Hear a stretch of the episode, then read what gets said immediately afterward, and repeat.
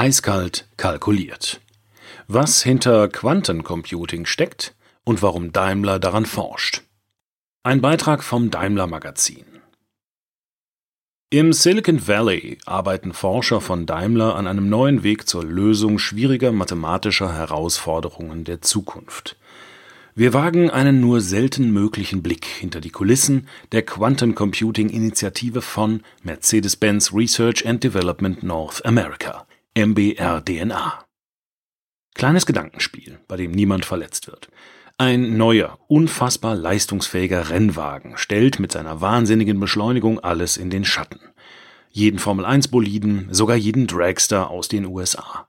Diese ungeheure Power hat ihren Preis. Der Fahrer kann das Kraftpaket nur für wenige Augenblicke unter Kontrolle halten, bevor es aus der Spur gerät und von der Strecke abkommt. An eine ganze Rennrunde ist nicht zu denken, geschweige denn an ein ganzes Rennen. Diese Szene fasst gut zusammen, wo die Wissenschaft aktuell beim nächsten Schritt der Digitalisierung steht, dem Quantencomputer. Die mögliche Leistung wird schon deutlich, aber die Technologie ist noch nicht so weit, die PS auch sicher auf die Straße zu bringen. Die Forscher und Programmierer beginnen gerade erst diesen völlig neuen Ansatz von Hard- und Software zu verstehen und zu beherrschen, so wie der Fahrer des Superrennwagens.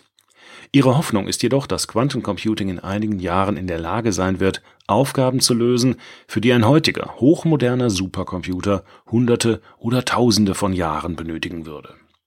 Auf diese Weise könnten zum Beispiel neue, effizientere Batterietechnologien entdeckt, aerodynamische Formen für eine bessere Treibstoffeffizienz entwickelt oder Fertigungsprozesse mit unzähligen Variablen optimiert werden.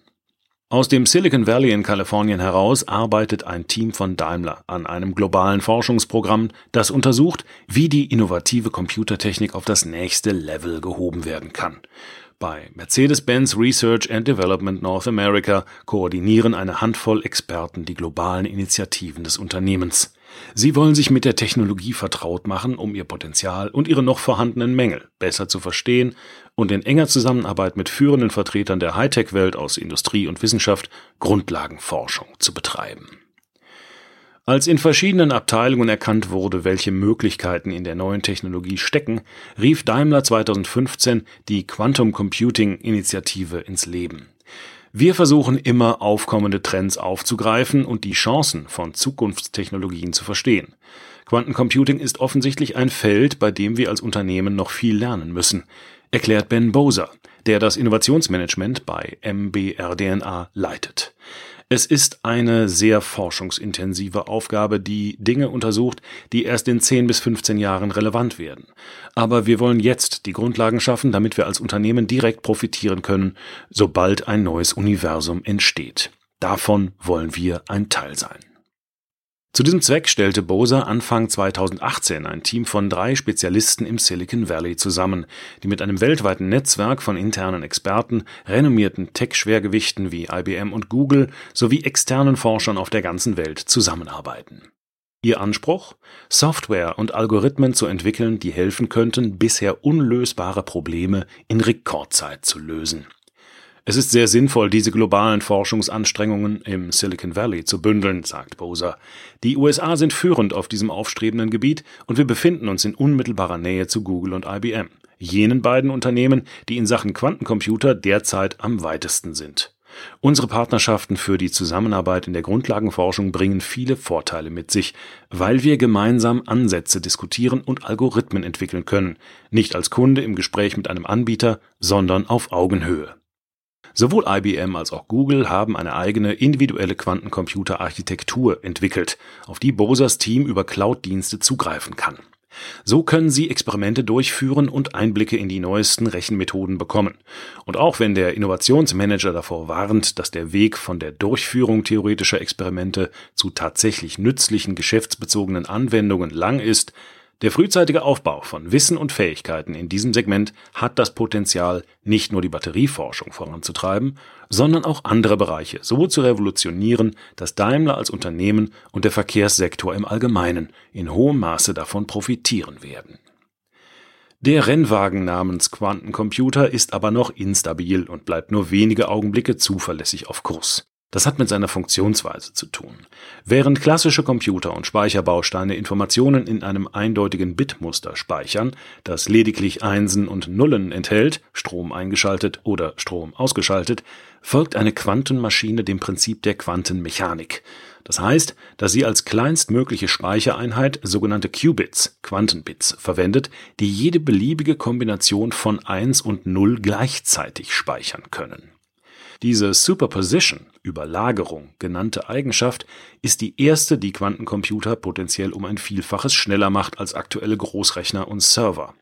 Die zweite Eigenschaft ist das Entanglement.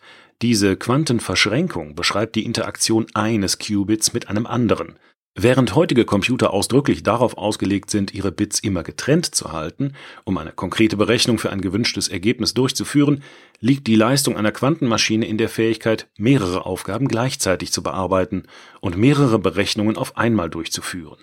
Genauer gesagt, eine bestimmte Anzahl von n Qubits kann eine Überlagerung von zwei n Zuständen beschreiben. Das entspricht einem exponentiell größeren Umfang von Operationen mit entsprechenden Ergebnissen, als heutige Rechner in derselben Zeit liefern können. Eine vollskalierte Version eines mit genügend Qubits bestückten Quantencomputers könnte theoretisch hochkomplexe Berechnungen in nur wenigen Sekunden durchführen, für die ein klassischer Computer Jahrtausende benötigen würde.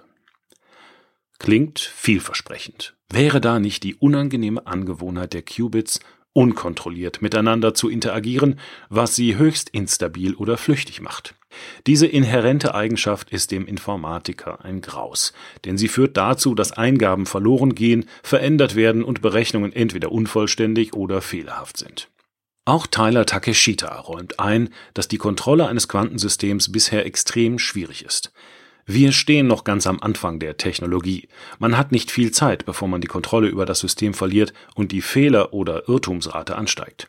Und schon sind die Ergebnisse des Quantencomputers nicht mehr zu gebrauchen, sagt der Leiter der Quantentechnologie am Daimler Forschungsstandort Silicon Valley in Sunnyvale.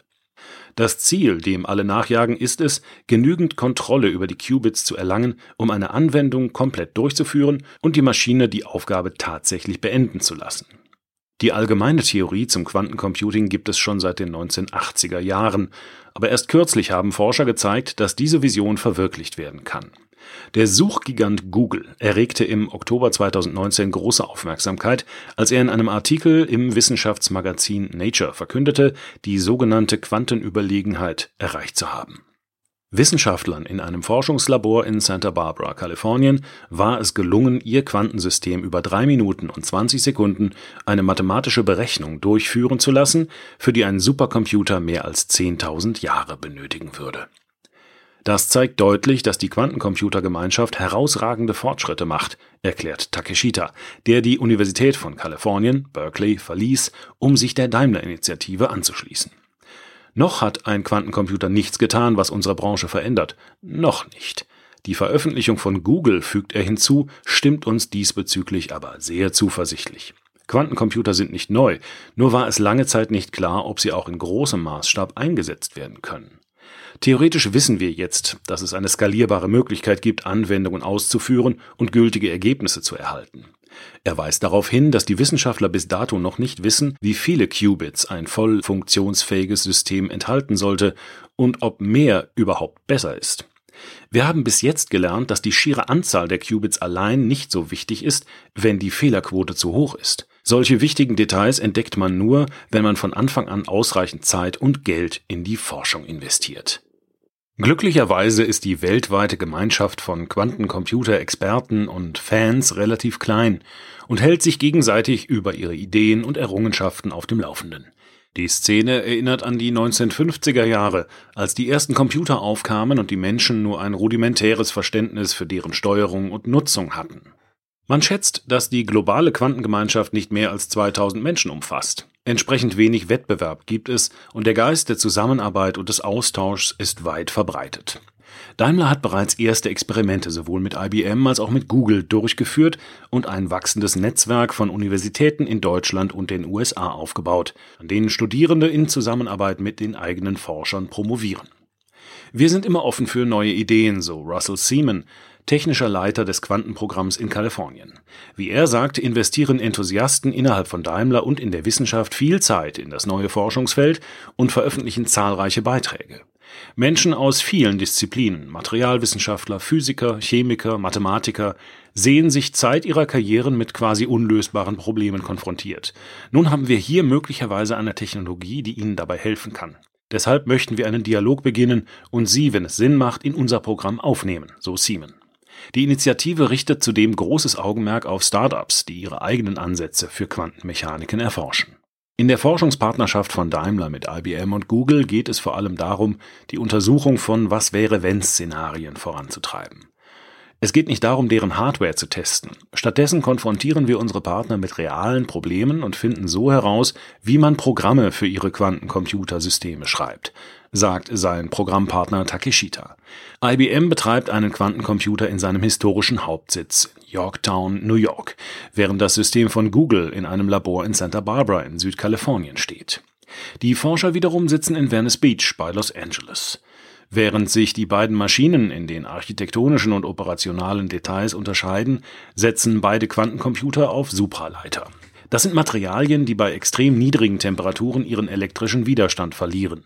Konkret bedeutet das, dass sie auf minus 272,9 Grad Celsius bzw. 454 Grad Fahrenheit heruntergekühlt werden müssen, was die beiden Quantencomputer zu den zwei kältesten Stellen auf der Erde macht. Die Daimler-Forscher greifen auf die beiden Systeme per Fernzugriff über das Internet zu, also in etwa so, wie jemand auf Cloud-Datenbanken zugreifen würde. Die Arbeit besteht darin, grundlegende Aufgabenstellungen zu testen, zum Beispiel welche Abfragen auf einem Quantencomputer ausgeführt werden sollen, sobald dieser einen bestimmten Reifegrad oder eine bestimmte Stabilität erreicht hat. Man kann nicht einfach bestehende Algorithmen nehmen und sie auf einem Quantencomputer laufen lassen. Man muss das Problem anders formulieren und darüber nachdenken, wie es berechnet werden könnte, sagt Takeshita. Deshalb tauschen wir uns beständig darüber aus, was wir auf einem solchen System tun können und kommen so Schritt für Schritt voran. Bis Anfang 2020 hat diese grundlegende Forschungsarbeit mit den Technologieunternehmen zu drei von Fachleuten hochgeschätzten Gutachten geführt, die in wissenschaftlichen Fachzeitschriften veröffentlicht wurden. Die Batterietechnologie ist das bislang vielversprechendste Forschungsfeld im Quantencomputing. Denn die Technik kann potenziell simulieren, welche neue Batteriechemie effizienter und langlebiger ist, welche mit ergiebigeren oder weniger schädlichen Inhaltsstoffen auskommt. Die Art und Weise, wie die Natur zwei Atome verbindet oder bindet, ist der Funktionsweise eines Quantencomputers nicht unähnlich. Es liegt also auf der Hand, zu untersuchen, wie dieses neue Computerparadigma auch im Bereich Chemie zum Vorteil genutzt werden kann. In dem angesprochenen Fall untersuchte ein Team von Wissenschaftlern bei Daimler und IBM, ob eine Quantenmaschine das grundlegende Verhalten von vier relevanten Molekülen, die in Lithium-Schwefelbatterien verwendet werden, berechnen und exakt simulieren kann Daimler-Wissenschaftler Eunseok Lee, der auch zum Kernquantenteam im Silicon Valley gehört, erklärt, der herkömmliche Weg, chemische Reaktionen vorherzusagen, war entweder Experimente durchzuführen und die Ergebnisse zu beobachten oder die potenziellen Reaktionen so gut wie möglich zu berechnen. Inzwischen gibt es einen neuen Trend in der Materialwissenschaft, die sogenannte Materialinformatik, die maschinelles Lernen und chemische Simulation kombiniert. Mit der neuen Methode können wir uns mit den Berechnungen viel schneller der Realität annähern. Das kann uns hoffentlich Zeit und Geld sparen. Die Schlüsselfrage ist hier, ob der Quantencomputer einige der klassischen Berechnungen, die die Batterieforscher durchführen, ersetzen oder ergänzen kann. Wenn ja, kann er eine wertvolle Abkürzung zu Lösungen sein. Ein Quantencomputer wird, wenn er zuverlässig arbeitet, den Fortschritt in der Materialinformatik sehr beschleunigen, sagt Lee. Im Laufe der nächsten Jahre wird dieses neue Werkzeug den Standard Workflow in der Batterieforschung für Elektrofahrzeuge revolutionieren. Mit Quantensimulationen können Hunderttausende von chemischen Reaktionen durchlaufen werden und so binnen Sekunden schnell ein paar hundert identifiziert werden, die dann von Forschern manuell genauer untersucht werden könnten. Diese Abkürzung zum Ziel würde eine ganze Reihe von Vorteilen mit sich bringen. Heute bestehen die gängigen Lithium-Ionen-Batterien zu einem großen Teil aus den teuren und toxischen Elementen Kobalt und Nickel. Diese Bestandteile durch günstiges und ungiftiges Material wie Schwefel zu ersetzen, würde hunderttausende Laborexperimente erfordern. Natürlich helfen heute schon Computer dabei, diese Experimente zu planen und durchzuführen. Sie sind jedoch zu langsam, um komplexe chemische Reaktionen vorherzusagen. Hier könnte künftig Quantencomputing den Fortschritt in Chemie und Materialkunde beschleunigen, indem die experimentelle Arbeit im Labor durch schnelle und exakte Computersimulationen ersetzt wird. Ein weiterer Vorteil, die Quantensimulationen führen zu erheblichen Energieeinsparungen, denn im Vergleich zu Berechnungen auf heutigen Serverfarmen benötigen sie viel weniger Strom. Man schätzt, dass eine Quantenmaschine je nach Architektur 25 mal weniger Energie für die gleiche Aufgabe verbraucht als ein aktueller Supercomputer, allein wegen der Geschwindigkeit der Rechenoperationen. Die Daimler AG treibt die Transformation zur emissionsfreien Mobilität mit Nachdruck voran. Auch die IT leistet hier einen wichtigen Beitrag. Der erste aussichtsreiche Schritt ist gemacht. Aber eins ist klar, es wird eine längere Reise. Die heutigen Quantenmaschinen sind nicht fortschrittlich und stabil genug, um Moleküle zu simulieren, die aus mehr als zwei bis drei Atomen bestehen, wodurch ein beträchtlicher Teil des Periodensystems von einer genaueren Untersuchung ausgeschlossen wird. Dasselbe gilt für andere praktische Anwendungen, die sich am Horizont abzeichnen, wie zum Beispiel Crash-Test-Simulationen oder Empfehlungslogarithmen für die Konfiguration komplexer funktionsreicher Produkte, bei denen viele Variablen beachtet werden müssen. Die Experten von MBRDNA erwarten jedoch rasche Innovationssprünge. In etwa sieben Jahren werden wir eine ganz neue Generation von Quantencomputern haben. Wir wissen nicht, wie sie aussehen werden und was sie können, aber wir haben in nur wenigen Jahren bereits viele Fortschritte gemacht, auf denen wir aufbauen können, sagt Tyler Takeshita. Der Chemiker erwartet keine Zukunft, in der Probleme entweder von klassischen oder quantenmechanischen Systemen gelöst werden, sondern eher einen hybriden Ansatz, bei dem die Rechenressourcen je nach Fragestellung fließend miteinander vermischt werden. In diesem Szenario würden große Plattformen wie Amazon, Google, IBM oder Microsoft in Verbindung mit spezialisierten Quanten-Startups den Cloud-Zugang zu einer neuen Form des hybriden Computings auf Abruf ermöglichen. Wichtig ist, dass wir unsere Kernkompetenzen jetzt um das Quantencomputing herum aufbauen, damit wir im Laufe der Zeit mit dem Forschungsfeld wachsen und immer in der Lage sind, Probleme auf die möglichst effizienteste Weise zu lösen. Das kann ein Impulsgeber für Daimler als Ganzes sein, erklärt Takeshita. Auf diese Weise können Ingenieure, Chemiker und Programmierer bald sehr einfach auf eine neue Ressource zugreifen, die ihre Arbeit erleichtern und beschleunigen wird. Unabhängig davon, welcher Computertyp ihr Problem letztlich löst, was zählt, sind Leistung, Geschwindigkeit und nützliche Anwendungen. Der Autor Holger Mohn ging bisher immer davon aus, dass der kälteste Ort der Welt im Vogelsberg zwischen Bös, Gesäß und Fischborn liegt. Genau dort war er Ende der 1980er in einer eisigen Februarnacht mit seinem Auto und defekter Lichtmaschine liegen geblieben. Seit den Recherchen zur Forschung an Quantencomputern bei Daimler weiß er, dass es zumindest zwei Orte gibt, die wohl noch etwas kälter sind. Dieser Beitrag wurde eingelesen von Frank Lindner, Sprecher bei Narando.